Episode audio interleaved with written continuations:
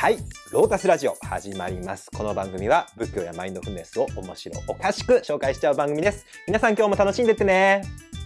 シリーズ四天王寺。今回が最終章。はい。なります。えー、シリーズの、シリーズ、あの、四天王寺の、はい。えー最強のブランディング戦略が炸裂したっていうので、えー前回で言ったんですけど、はい。もう今回はね、タイトルつけるとしたらね、ネバーストップブランディングですね。さ あ、ブランディングやめないってはいことですか？四天王寺のブランディングは止まらない。へあの、一辺勝利の最終回にネバーストップダンシングつけましたけど、はいそのブランディングの、ブランディングが、はいひたすら炸裂していくという四天王寺の歴史をはい。今回はお送りしていきたいと思いますけど、えー前回ですね、えー当時最大、うん最強の属性、聖徳太子というのと、極楽、うん。浄土真空という、こう二大うん。要素をですね、自分のところに取り込んでいった四天王う寺ん。なんですけど、うん。えーこっからですね、えー四天王寺のブランディングは、ちょっとさらになかなか、おーすごいとこするなというところに行きます。えーっとですね、四天王寺まず1位として、ロビー活動。ロビー活動はい。ロビー活動を行います。はい。ほっとけばもうこれで発展していく流れじゃないですか。うんもう天皇も参拝している。うん。えーもう法然上人、親鸞上人、うんみんな参拝している。うんうんほっとけ発展するんだけど、積極的にですね、えー政治へのロビー活動も行っている。へえ。えー王法、あの仏法のはい。七の字は仏法の場所ですけど、えー王法という政治にも積極的に関わっているんですね。で、例えば藤原道長。これも当時の最強のうんもう摂関政治、うん摂政関白の藤原氏の最強の、うんえー政治家、藤原道長ですけど、えー彼を聖徳太子の生まれ変わりですとかね、ああ。言い出す。うん。で、また。またね、はい。生まれ変わり戦略 また。はい。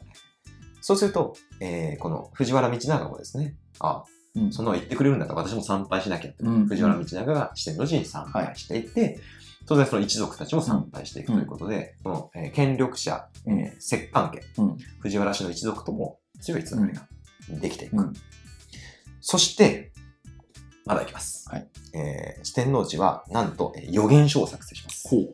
しかも聖徳太子の予言書です。聖徳太子の予言書ということは、聖徳太子が予言したこと。はいノストラダムスの予言書にあ匹敵する 聖徳太子未来記というのを、はいえーこれもえー発見されるという体であ。作成されていきます。そっちの方がいいですもんね。はい。お寺としても。あ、これちなみに今度はね、もう、お寺から出てきたんじゃなくて、土から出てきますからね。おー。はい 埋められてたみたいな。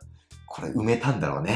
埋めて、埋めて掘り出した、埋めて掘り出したんだろうね。はい。じゃあ、聖徳太子が予言したことがそこに書かれているぞと。はい。聖徳太子未来記っていうのが、えーこれはね、あの、1054年に四天王じゃなくて、えー大阪にある永福寺、あの、聖徳太子のお寺、あ、はいお墓、お墓、ごめん。はい。えー聖徳太子のお墓が、お墓から、この予言書が発見される。うん、1054年、1050うん年、11世紀ですね。11世紀。はい。現在は永福寺ってお寺になってますけど、えーこれも一緒に行きたいなと思ってたんだけど、そのお墓の、お墓からですね、この予言の石板です。しかも。石板が発見されるということうんで、これはもう大ニュースですね。は大ニュースになって、うんうん。えーここには、えー私の死後435年後、430年後、ね。435、30年後にこの予言の書が発見されたら、えー当時のそのよ発見した世のうん。王様や大臣たちはお寺を作って仏法を願い求めてくださいっていうような内容が書いてあって、うん。まあ、特に別に何かを予言するっていう感じではなかったです。うんうんただこの発見はすごい一大センセーションを巻き起こします。四天王寺がですね、このはこの発見を四天王寺を通じて、うん。えー朝廷に発見されましたようんということで、うん。もう世にどんどん広がっていきます。うん。で、当然、この予言の書を見たいという人がうん殺到していきますので、うん。えー四天王寺でこれはこう公開うんうん。されます。なるほど。その後も、まあちょっと時代は飛びますけど、1227年、うん。1233年、えー今度は四天王寺から、えーどんどんこの予言の書が発見されていきます。一回で終わらないですね。繰り返したんですね。はい、大成功したんでしょう。あはい。第2回、第何回か3何回か回。やるぞと。はい。で、四天王寺で毎回展覧会が行われます。うん発見されましたよ。見たいですか、はいはい見たいですか？見たいですか？四天王寺来てください。みたいな感じでね。なるほど。聖徳太子の予言の書大公開展が、ああ、なんか今でもやってますよね。今でもいる各各寺でそういうの。これ、あの、予言の、石板はは、まだ現像ししてますので、あ、そうなんですか。英福、へー。英福寺でね、それはちょっと見たいですね。見れるんで、はい。ぜひ見に行きたいんですけど、大展覧会を行われて、ちょっとさすがに怪しいなと思った知識人、当時の知識人ですね、えー藤原定家というこれはね、えーキング・オブ・ポエマーですね。日本の和歌の礎を築いた人。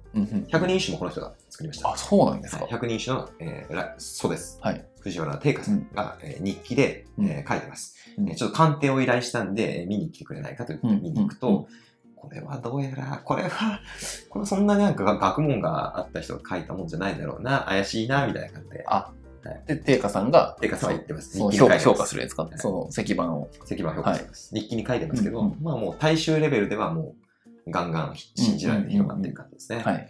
で、定家さん評価したんだけど、さらにその毎、毎年のように現れてくるんですよね、うんこの予言の書が。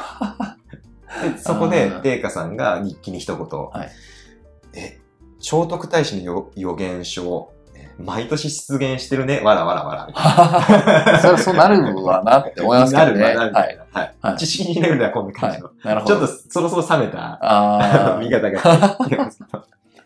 あ、やりすぎちゃった、やりすぎちゃってますけど、はまあ大衆レベルではもうね、はい聖徳太子直筆の予言の書ですからね。うんうんうん今で予言の書大好きじゃん、みんうな。ん。気になりますよね。ノストラダムスの未予言の書みんな大好き。来確かに。みんな確かに1999年にあの世が終わると思って、うんみんな金使ってたんですよ。うんうんうん。僕も後悔ないように生きようと思って、は 楽しんでましたそんな感じです。まあ、この頃になると予言の書もね、い。あの、なんか当てにいってるというか、あ、そうなんですかそれ当たるわなっていう感じなんですけど、うんあの、東、あの西の国から敵が攻めてくる。あこれは現行の話ですけどね。おー。東の国から、えー武士が攻めてくる。これは上級の乱。うん幕府対うんうん朝廷の戦いなんですけど、うんそれ知ってるもん。知ってるからね。あそういう、なんか、出来事が起こると知った上で、あ、そう。その乱の後に書くんですよ。あランの後に書くんですか、うん、それ発見は、されるの。土の中から。あ、そうか。クラの中が発見されるの。あー、確かに。絶対当たるやつ、ね。絶対当たりますね。絶対当たって、あ、聖徳太子すげえ読んでたんだみたいな。すげえ聖徳太子みたいな。な 聖徳太子ブランディングにもなるんで。なるほど。いやー、ちょっとなんか信用が落ちていきそうな感じがしてますけど、どうなっていくのか。えー予言の書をね、量産させていきます。まあこれでもう四天王寺は人が集まるし、うんまあ、聖徳太子のブランディングも成功していくはい。ということで、うんもうこの辺になってくるとね、もうあの安泰ですね。うん四天王寺の地位っていうのは確立しています。はい、で、えーここからの流れをちょっと簡単に、えー整理していこうと思うんですけど、まあ、鎌倉時代以後、まあ、今まで平安時代ぐらいまでの四天王寺をお送りしたんだけど、はい。鎌倉時代以後の四天王寺なんですけど、えーここから四天王寺っていうのは、あの、大阪の真ん中にあるじゃん。はい。なんで、えーめちゃくちゃ火事で燃えやすい。そして、戦が起こると、うんまあ、重大拠点で、うん大阪の真ん中で、高台にある。はい。もうかなりいい立地なんで、もう武士がどんどん取ろうとするんですよ。だから、あの、戦乱でも焼ける。うんおまけに地震もあるってことで、うん四天王寺古い建物残ってないんですよ。どういうことですか？四天王寺は古い建物が全然残ってない。あ、そうなんですか。あ、新しくもう建てて建てて建てて、建て直しばっかり。繰り返されてるってことですねこ。れは善光寺と一緒。うんうんうんひたすら燃えて建て直す。うんうんうんもう不死鳥のより盛り上がる。うんうんこれは善光寺と一緒で、はいまあ、これはブランディング戦略が確確立してるから、どんだけ燃えたり壊れされたりしても、蘇ってくるなるほど。流れがあります。はいで、例えば織田信長がですね、この番組で多数登場してくるはい。織田信長なんですよ。はい。信長が、まあえー本願寺っていうね、うん。浄土真宗の、うん。えー中心地、うん。これが今の大阪城にありました。うん。大阪城は元々お寺でした。でまあ、浄土真宗の、えー本部、うん。えー石山本願寺があったんです。あそこを攻めるにあたって、えーこの四天王寺っていうのを本拠地にしたんで、うん。まあ、当然巻き込まれるわなっていう。これで燃える。燃える。そして豊臣秀吉、はい。信長の後の秀吉が、えーここを復興する。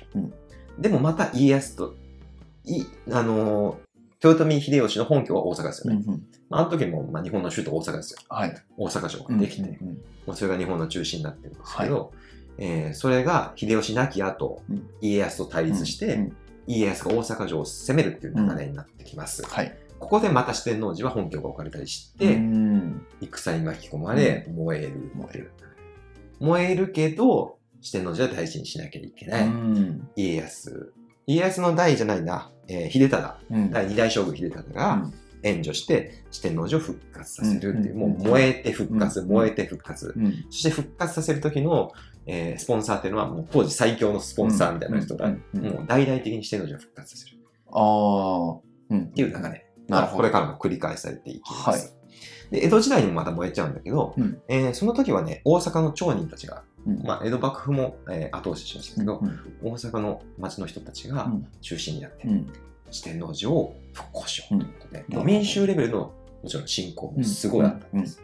で、復興していくということで、上の天皇将軍レベルの権力者から、うん。もう下の民衆、うん。もう貧乏人も金持ちもうん。全員四天王寺を助けようっていううん。中で、これは本当にブランディングって大事だなって思すごいですね。う。なんか、いやもちろん信仰とか教えも大事だけど、はい。このサステナビリティですよね。継続の可能性。うんうん。正直当、昔、うん古代には劣化歌いくらでもあったんですよ。うんうんあの、京都とかでもね。はい。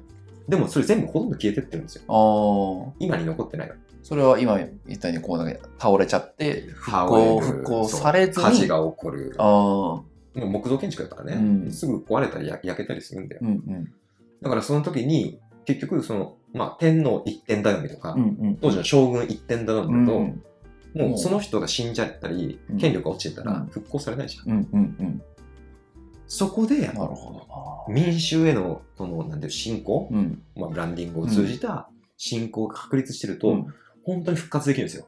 うん。これ善光寺も一緒、うんうんうん。四天王寺も一緒、奈良の東大寺も一緒。はい。なんで、めちゃめちゃ大事だなって思いました。なるほど。いや勉強になりますね。ね、いや、本当にこれ、うん。なんだろう、うん教えの勉強も大事だけど、うん。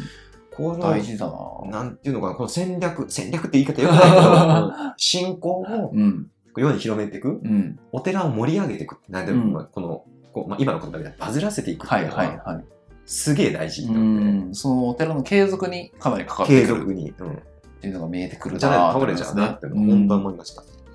で、えーこの後、まあ、明治になり、昭和になりってしていくんだけど、うん。えー昭和にもまた、えー四天王寺っていうのはあのうん。壊れちゃいます。うん。まずは1934年の室戸台風で倒れちゃう。うん。まあ、五重塔がバーンと倒れちゃうう、ね。んえーその後、再建するけど、すぐに、えー太平洋戦争、第二次世界大戦で、うんもう大阪ですから、うん。それは燃えるわ。空襲がありますで、うんえー四天王寺はもうほとんど、うん。えー灰に、海人に帰しちゃうと、うん。えー燃えてしまうということで、えーその後ですね、戦争の後、うん。えー今度は、えーこのみんなの力で、うん。この四天王寺を再建する。うんそして1946年には、えーそれまで天台宗だったんです。うん。ちょっとはさはしょっちゃったけど、へえいつの間にかそう。なってたんです実はが天台はい宗で、えー天台宗から独立するんですね、戦後。あ四天王寺が独立する。うん。へえ和宗っていうね、和宗和の宗。なんでかっていうと、まあ、聖徳太子の寺なんで、はい。あ。あのまあ、ほぼ聖徳太子宗と思ってください。なるほど。聖徳太子和を持って尊します。和宗憲十七条の憲法に書いてあるんですから、うんそれを取って和宗という、じゃあ今もじゃあ何で宗って言ったら和宗はい、和宗の総本山。へえ。あのー、四天王寺。だから、総本山。です。そうなんですね。はへえ。いくつぐらい下に寺があるか知らんけど、はい。もしかしたら1個だけかもしれんけど、うん。まあでも総本山。和宗はい。まあ、こんだけの歴史と、はい。なんていうか、地位があったら、うん。もう別に総本山になってもいいと思う。うん。天台宗が独立して全然構わないと思うんだけど、和州の総本山。はい。そして、えーもう柄もね、綺麗に整理うん。五重の塔も立ってますよね。うんなってますね。はい。それをですね、今からはい。歩いていこう。はい。ぜひすごいね。歩いてしてあれでいきますね。いけちゃいますね。はい。はい。楽しみですね。はい。それもね、あの、ちょっと、ブラタモリ風に、あ この大阪の歴史をね、こう、こう、歩いて体験しながら、そうですね。見ていきたいですね。行こうかなと思ってるんで、まあ、その動画も撮ろうと思うんで、はい。ぜひ楽しみにしていてください。はい